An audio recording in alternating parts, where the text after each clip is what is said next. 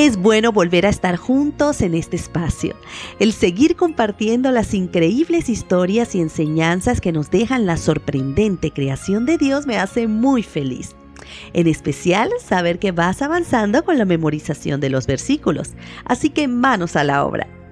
La historia que compartiremos hoy se titula Lobos y corderos juntos. Y el versículo se encuentra en el libro de Isaías capítulo 11, versículo 16. El lobo vivirá en paz con el cordero, el leopardo se echará junto al cabrito, y andarán juntos el ternero y el cachorro del león, y un niño pequeño los pastoreará. Los lobos son nuestros protagonistas el día de hoy. Son mamíferos del orden carnívoro. Generalmente viven en planicies o desiertos fríos. Por supuesto que los lobos no hablan, pero se comunican muy bien entre sí y lo hacen con las posturas de su cuerpo, con la posición de sus orejas, cola y mostrando sus dientes, y también con su voz. Para conseguir a su pareja, los lobos cantan. ¿Y ustedes saben cómo lo hacen? A ver, inténtenlo. Muy bien, aullando. También aullan para llamar a sus compañeros. Los lobos son animales muy fieles. Una vez que se unen a una pareja, no se separan a menos que uno de los dos muera.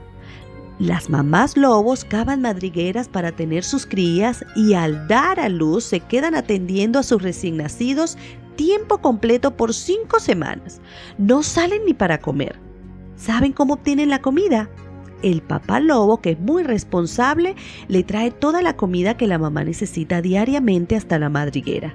Así que la mamá solo debe preocuparse por cuidar de sus crías, los lobesnos. Ese es el nombre que reciben las crías de los lobos. Solo beberán la leche de mamá durante sus primeras cinco semanas de vida.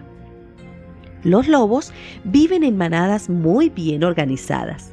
Los jefes de las manadas son mamá y papá, y los demás integrantes son todos los hijos que esta pareja de lobos ha tenido. Si alguno de los hijos se revela contra su padre y pelea con él y pierde la pelea, le toca abandonar la manada y empezar a hacer su propia manada.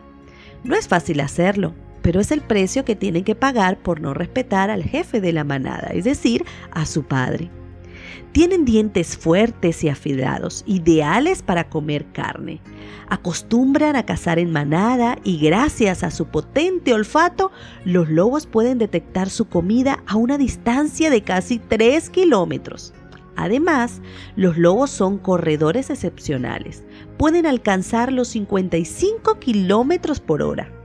Al cazar en manada, los lobos tienen una estrategia muy particular. Se acercan despacito para no llamar la atención, luego causan el pánico persiguiendo a los animales y separan del grupo a la presa más joven, más vieja o a la más lenta. Cuando están en manada, los lobos prefieren presas grandes como los alces, los bisontes, entre otros, pero cuando andan solos, los lobos prefieren las presas pequeñas como el cordero. Este es uno de sus preferidos. Yo imagino que el profeta Isaías estaba observando algunos lobos o recordando sus características cuando fue inspirado por Dios y dijo, el lobo vivirá en paz con el cordero, el leopardo se echará junto al cabrito, y andarán juntos el ternero y el cachorro del león, y un niño pequeño los pastoreará. Saben mis niños, esto no es un sueño, tampoco es una fantasía, esto es solo un pequeño dato de cómo será vivir en la tierra nueva. Esa tierra que Dios está preparando para ti y para mí, y para todos aquellos que deseen aceptar ese regalo hermoso que nos ofrece Cristo, que es la salvación. Qué maravilloso será vivir en esa tierra nueva, ¿verdad? Donde todos los animales, personas, seremos amigos los unos de los otros. Yo quiero poder abrazar a los lobos, a los leones, a los osos y a todos los demás animales que hoy en día no puedo tocar porque son salvajes pero lo que más deseo es poder abrazar a mi Jesús y poder darle las gracias por todo lo que me dio en esta tierra y lo que ha preparado para mí en la tierra nueva. ¿Te gustaría estar allí y agradecerle al Señor por su amor y por todo lo que ha hecho por ti? A mí también. Antes de dedicar unos minutos para hablar con Dios, te invito a que junto a tus padres hagan una lista de otras cosas maravillosas que sucederán en el cielo. Recuerda, pueden utilizar la Biblia para hacerla.